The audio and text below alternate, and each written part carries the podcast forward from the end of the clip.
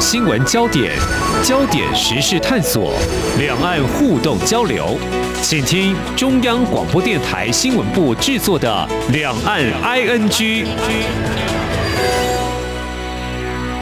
各位听众您好，我是黄丽杰，今天是二零二一年五月十八号星期二，欢迎收听每周一到周五播出的《两岸 ING》节目，三十分钟一起掌握两岸焦点新闻时事。关心 COVID-19 疫情，中央流行疫情指挥中心指挥官陈时中在今天下午公布，国内新增两百四十五例 COVID-19 确定病例，分别为两百四十例本土及五例境外移入。确诊个案当中新增两例死亡。根据指挥中心统计，截至目前，国内累计两千两百六十例确诊。中国大陆在昨天十七号则是新增二十二例 COVID-19 确诊，其中境外移入病例是八例，本土病例四例。都出现在辽宁，累计报告确诊病例九万八百九十四例。至于香港，累计确诊一万一千八百二十五例；澳门累计确诊五十例。而事实上，过去这一年多来，疫情持续蔓延，台湾防疫一年来保持零星，多数境外病例优异表现。不过，却在十一号之后陆续出现大规模的本土确诊病例。为何本土病例数会激增？政府已经启动台北市和新北市三级防疫，能否防范感染风险扩大？我们在今天特别邀请中央研究院生医所兼任研究员何美香说明探讨。非常欢迎研究员，你好。好，呃，主持人好，听众朋友大家好。好，这个本土病例在最近爆发，我们知道去年政府就采取边境管制措施，怎么会有防疫漏洞？大家都很想知道到底有哪些原因。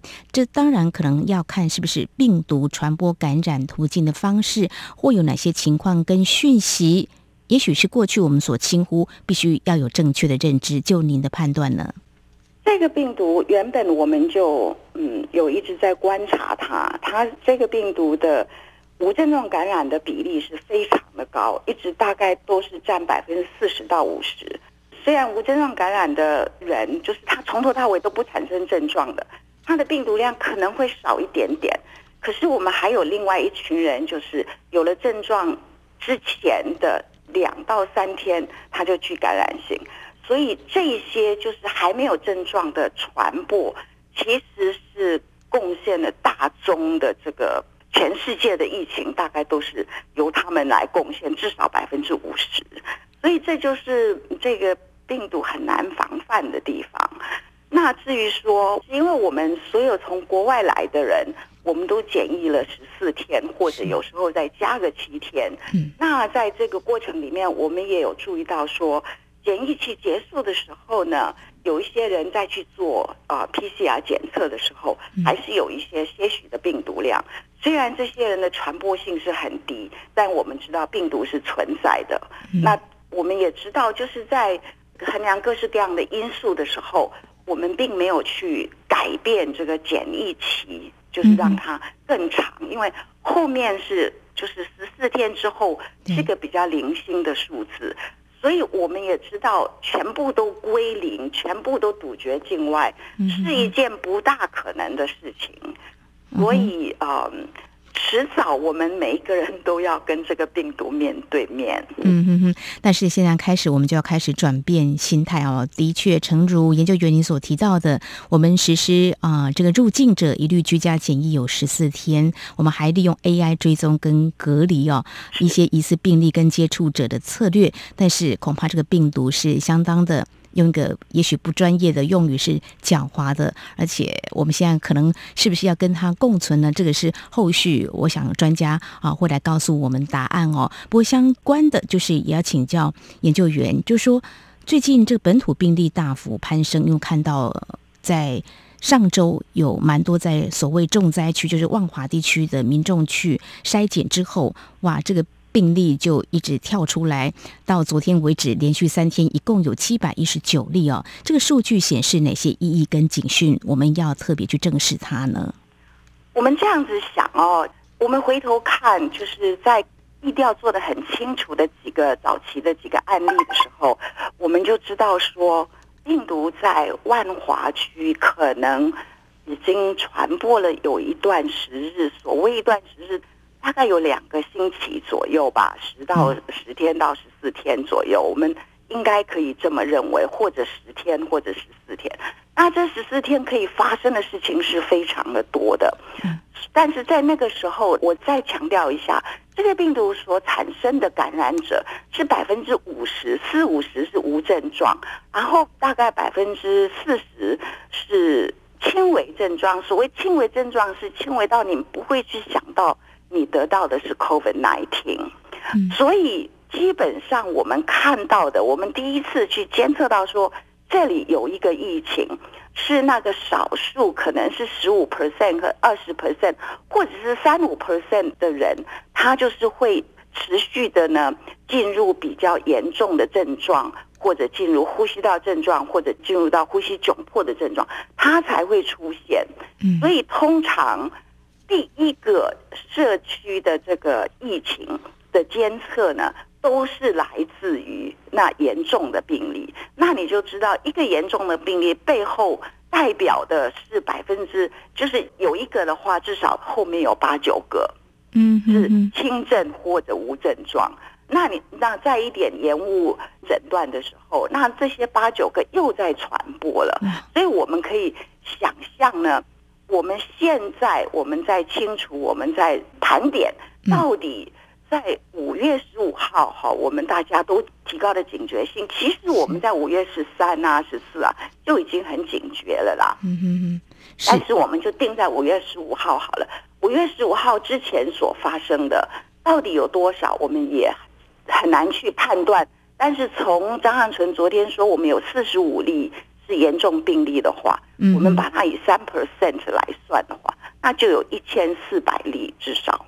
在社区，在万华社区，或是在那个区域里面，或是在现在呃感染的人，那一千四百例，我们现在只有找到七百例啊。对，那我们要以最快的速度来算它。我给你这个数字，不是要你死拿着这个数字说这个就是一定，但是只是告诉你说它一定就是倍增，它一定就是蛮多的。但是不管如何，我们现在所看到的数字。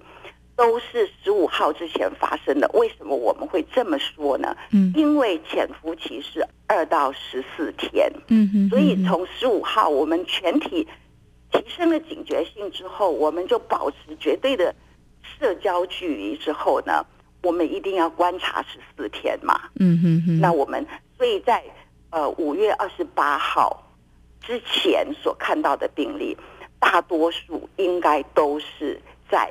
过往所发生的，嗯，除非我们现在做的不好，那我就没办法了。嗯，那当然，我们还有一个先决条件，就是我们的检验能量，就是我们今天每天所呈现的数字是在发病的人，比如说他是五月十四号、呃十三号感染的话，他就是在二到七天之内发病，他只要一发病就来，就让我们检验，是，那我们就把它算出来，这样子我们可以追踪疫情。嗯哼，假如我们的检验能量是不足的，嗯，那每天有人来，你就说我有了症状了，可是你没办法去检验他，把他送回家的时候，那现在又有现在进行式在传播，那是另外一回事。所以，我们是真的是呼吁我们。能量一定要增加，一定要增加。好，所以应该有扩大筛检的必要，要增加这方面的量能。甚至有一些专家是建议，是不是能够普筛？或许也是提供政府一些建议了哦。不过刚才您所提到，就是说未来。这几天大家可能要有心理准备，因为在前几天所筛检出来的可能的病例，有可能在最近都会告诉我们答案哦。再者，有几个问题想要请教研究员，就是说无症状，他也会感染给别人是吗？如果按目前在无症状是这样子，无症状的人，嗯、他只要是今天接触到病毒，嗯，那可能未来几天病毒慢慢的繁殖之后。它是有去感染力的，可是假如再等一段时间，它也会开始产生了。比如说在七天、十天之后呢，它会开始产生抗体，那病毒就会逐渐下降。它具有抗体的话，它传播给别人的机会是比较少的。所以所谓无症状传播呢，主要还是在它初感染之后，还没有产生抗体之前，那是最重要的。因为我们没有办法去追踪谁是无症状嘛，偶尔有一些人我们很早就知道，比如说家庭的接触者，嗯，但是我们没有去办法去做这样子的研究。但是从过往对传染病的了解，应该这样子的推理是可以的，就是说它。病毒传播，病毒你得到感染之后，病毒繁殖到一定的量之后，它就具感染性。具感染性之后，你因为它蛮健康的，它产生了抗体，这个抗体就会在你的身子里面的血液就会循环，然后就会找到这个病毒跟它结合。抗体结合了这个病毒，就等于是说，开病毒的这把钥匙要开你细胞的门的时候，这把钥匙的头已经被挡住了。嗯。所以它就进不了你的细胞，它进不了它自己的细胞，也进不了别人的细胞，所以它的整个传播力就会降得很低。嗯哼，这样子的。是，所以呃，就。研究员，你们所了解的所谓病毒哦，它会不会增加它的繁殖量？这跟很多因素都有关系。比如说，这个人的免疫力比较好啊，他的身体比较健康，有可能会抑制这个病毒它的繁殖或所谓的复制吗？我用这个形容词会不会不太正确？这是我我们企图试着去了解的，但现在没有直接的证据，就是确实有，我们一直没有办法去证实说。病毒量的高低是跟你的病情有关，这是我们现阶段没有直接的证据的。但是我们可以透过比较健康的话，我们就不会发病，这都是可以的，这是可以做。但是去要去说病毒量这件事情，现阶段的数据很少很少很少，只有早期中国一两篇文献说年长的病毒量产生的比较多。就是有一些慢性病的人病毒量比较多，但是我们现阶段在国际，就是中国以外的地方没有，可能大家没有时间去做到这个部分或者怎么样，我没有办法说，但是没有直接的数据。不过我们可以说，这个英国猪呢，我们确实有知道说。它的变异在这个 S protein S 蛋白质上面，就是这个病毒的表面的蛋白质负责贴到负责跟细胞连接的这个部位呢，它的改变会影响病毒是不是比较容易进到细胞，或减低它进到细胞的能力跟速度。我们知道英国猪这一株呢，它就是有这样子的能力，所以。从流行病学的估算的话，英国的算法是它大概增加了一点三七，就是增加了零点三七，就是说一个人在整个社会在没有防范的情况之下，一个人可能可以传播本来是二到三人的时候，现在英国猪可能是三到四人。那美国的估算呢是大概一点五，就是变成。一半哦，就是增加了一倍。比如说，本来是二到三人，他就增加了一半的人，大概也都是这种数字都是估算的啦，一定就是多一点这样子，它会比较快。是非常谢谢研究员提供我们这些宝贵的数据做一些参考。当然，这也是专家想要再去找寻啊，它可能的一个感染的速度到底有多快哦。不过就是说，我们可以知道这 COVID-19 这个病毒它是会变异的嘛哦，它有很多的病毒株。那在目前台湾我们所啊筛检出来的，确定是英国猪的这个变异哦。呃，所以这个部分的话，媒体当然也很关心，相信民众也是关心，就是说。印度像最近的疫情非常的严重啊，那台湾有没有可能会有这样的风险？就是说它的传播率，这个病毒的感染速度很快，是不是也要提早做这方面的一些应应，或应该怎么样来正确的认知呢？我想对普通百姓而言，我们所做的就是一样，我们不会改变。嗯、政府的政策是可以有所改变的，我们的政府也确实蛮早之前就对印度。的这种入境的人，我们就不准许没有护照、没有居留权的人来自印度。那印度这一株病毒，它因为它比较往后出现，我们的研究就比较少。嗯，它还没有进入到，比如说美国啊，就是主要的，它还不造成主要的疫情，所以现在我们比较没有资讯。但是从它 S 蛋白质上面变异的方式呢？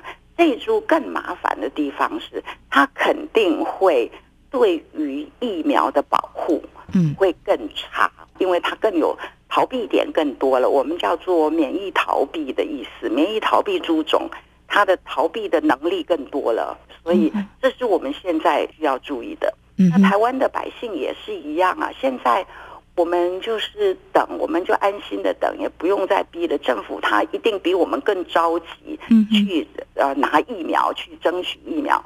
那该来的时间到了就会来。现在这十四天里面，反正我们都待在家里面，不过要有一点心理准备，因为我刚刚说的这些无症状感染的人呢，我们也很难一一把他抓出来。嗯，所以。他会持续的存在，所以我们个人在社交的部分，在未来一两个月，在我们可以开始大量施打疫苗之前，我们都要非常的注意。嗯，同时我也觉得，在这个时候，我们的国产疫苗应该可以快速的，嗯，延续他们的二三期。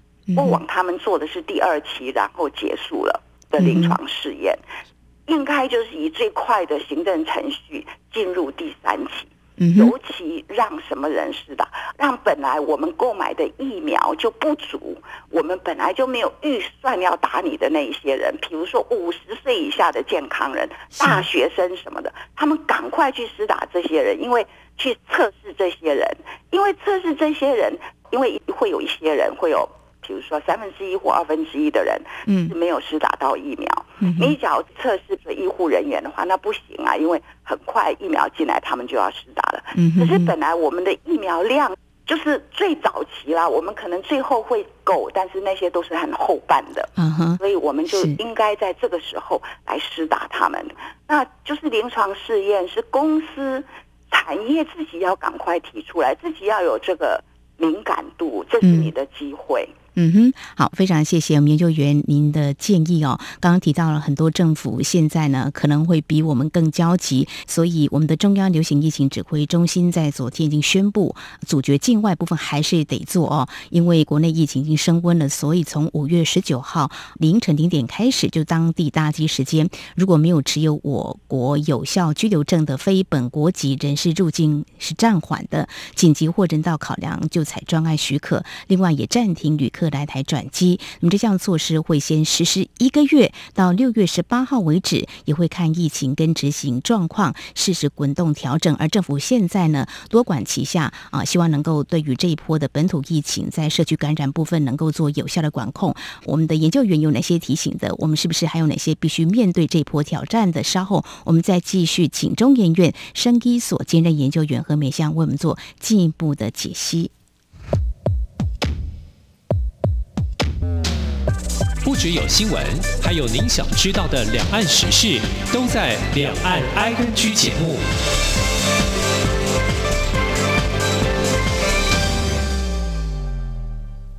我是指挥中心医疗应变组副组长罗一军。居家检疫或隔离期间不能出门，如果出现发烧、咳嗽等呼吸道症状，请与卫生局联系，并依指示就医。如非紧急医疗需求，则请于居家隔离或检疫解除后再看诊。所有入境人士一律都要居家检疫十四天，不可以离开住所。违反规定，最高可处一百万元，并取消领取防疫补偿金资格。有政府，请安心。资讯由机关署提供。这里是中央广播电台台湾之音。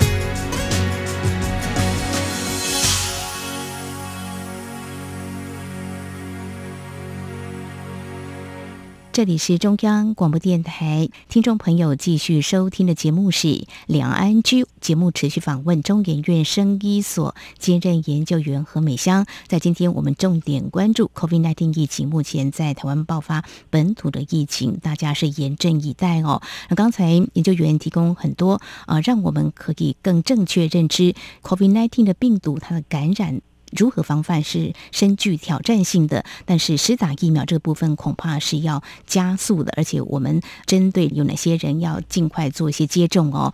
好，那么继续呢，我们再请教，就是说政府采取了很多的这个防范的措施，其实，在上个礼拜二级防疫之后，很快针对双北就采取三级防疫哦。这项措施当然我们看起来是。一定有它的必要性。但是就说现在也有些外界的声音说，是不是可以封城哦？我不晓得研究员，您对这方面的政策做法有什么样看法呢？封城的意思是说，整个台北人都不能跨界，不能出去。我想我们台湾人其实是还蛮节制的。我认为北部我们现在的疫情，因为大家对它的认识都有，而且大家都非常的节制，所以我们就是不必要的呃移动，我们都可以尽量不移动。也很多人在居家上班，小朋友也已经停班停课了。我对台北是蛮有信心的啦。那一波会快速的下降，可是我跟你说，我们是没办法清掉的，后续还是会有零星的，所以我们自己的警觉性不能够减少，这可能会要延续一段时间。不过，真的现在的挑战是在中南部，就像我刚刚解释，在一个没有历经社区感染的地方，当病毒进来的时候。它开始传播，一定就是一些无症状的人。等到你看到有症状的人的时候，他已经有一定的人数在里面。所以，我们是台湾北部以外，就是中南部呃的这些县市特别要注意，特别是在都会区人口密集的地方，它更容易有聚集跟爆发。所以，人民一定要很清楚的知道。我们现在不再去制造所谓超级传播的场景或情境。所谓超级传播呢，就是很多人聚集，完全没有保持社交距离，完全没有任何的防范，不戴口罩那种状况的话，它就会很快速的增加很多人。我们一定要把这种快速增加病例的场景降到零。嗯，那剩下的一定就会有零星的出现，那我们只能慢慢的处理。家庭的部分一定要保护长者，保护家里有慢性病的长者，他们是最重要的。小朋友染个病，大部分的小朋友、年轻人、健康的人都是无症状跟轻微症状，嗯，就是会过去。可是对于有慢性病或是年纪长的人，对他们就不是这样，所以我们一定要特别保护他们。就是我们有在外面工作、有跑来跑去的人，居家回家的时候，不要把病毒带回家。那这个方法大家都有，就不用再讲了。是是，我想在一年前的时候，节目当中，研究员也告诉我们，戴口罩、勤洗手都很重要，保持社交距离嘛。啊，这个是。一年前跟一年后的现在，我们还是要再度提醒我们的听众朋友们的哦。当然，现在我们看到又开始紧张了哦。一年前强买口罩跟消毒酒精啊的一个情况又出现了哦，好像大家又开始对这个疫情。极度的这个警戒哦，但是是不是会陷入过度焦虑？我想呢，大家还是要建立正确的观念。刚才我们已经请研究员告诉我们，这个病毒它传播可能的一个途径跟这个病毒的一个特色哦，一定要建立好正确的防疫观念。刚刚你所提到中南部有可能会有社区感染的这个风险哦，当然这是提醒了啊，嗯，因为无症状可能会感染哦，所以大家一定要特别注意，特别注意哦。那另外现在还有个情况就是说。这个院内的感染哦，其实，在二零零三年和平医院就曾经爆发严重急性呼吸道症候群 SARS 的院内集体感染。去年布桃也有，最近像板桥亚东医院也都出现院内的感染。我们要谈这个问题是说，这个迅速管控很重要嘛？哈，嗯。另外一方面，其实我们要谈的是，也攸关我们的医疗量能是不是足够哦？这个医疗资源。是不是会匮乏，甚至会崩溃哦？这个部分的话，当然政府想的很多啦。但是我讲的研究员，你有什么样的看法或建议呢？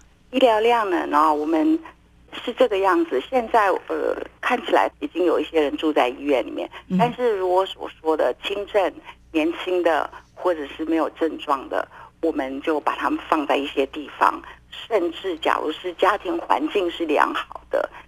在家里面，我认为也是可以的。那就看大家的这种感觉。你可以的话，也可以就是在家里面。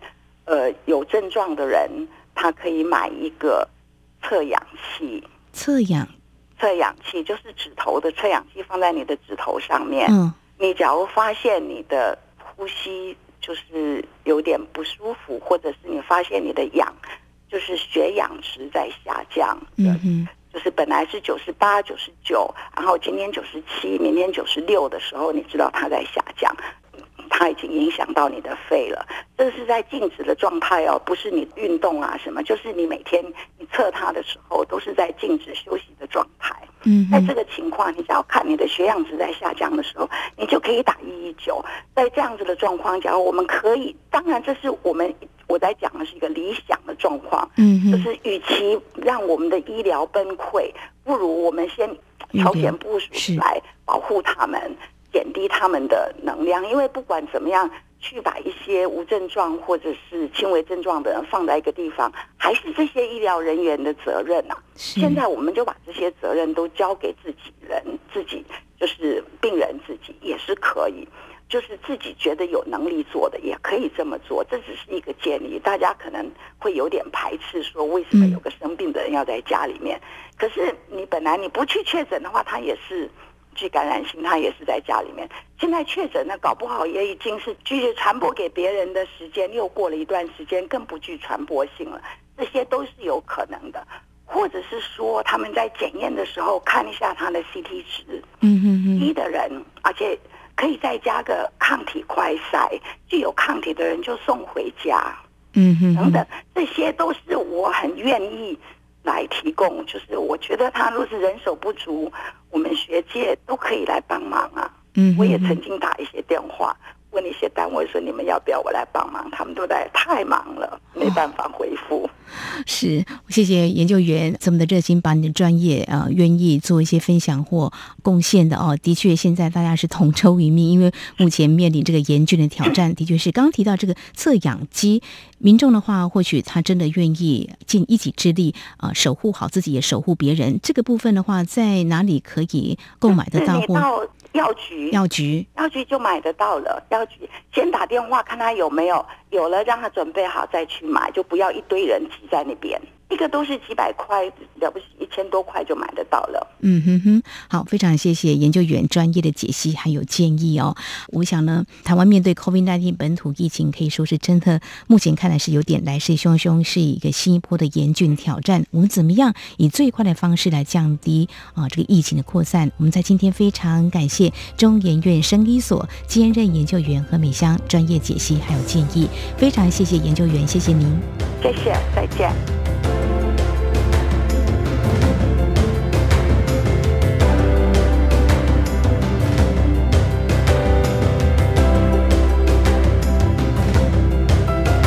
针对疫情严峻，蔡英文总统今天发表公开谈话，指出希望七月底以前供应第一波国产疫苗，同时也呼吁民众医疗资源留给重症者，政府将启动加强版集中检疫所，安置轻症或是无症状患者。另外呢，全台湾人口只有不到百分之一接种疫苗，而城主和美香研究员在今天节目当中指出，对疫苗需求此刻正显得紧急。美国总统拜登在十七号表示，将会在六月底之前试出两千万剂疫苗到海外，而台湾驻美代表肖美琴说，已经向美方表达争取意愿，尽洽争取当中。另外，跟世卫组织 WHO 一同推动全球疫苗取得机制 COVAX 的全球疫苗和预防注射联盟表示，会有更多阿斯特捷利康就是 AZ 疫苗送到台湾，预期台湾最慢六月底之前应该能够获得所分配到的 AZ 疫苗。我们期盼疫苗普打，缓和疫情。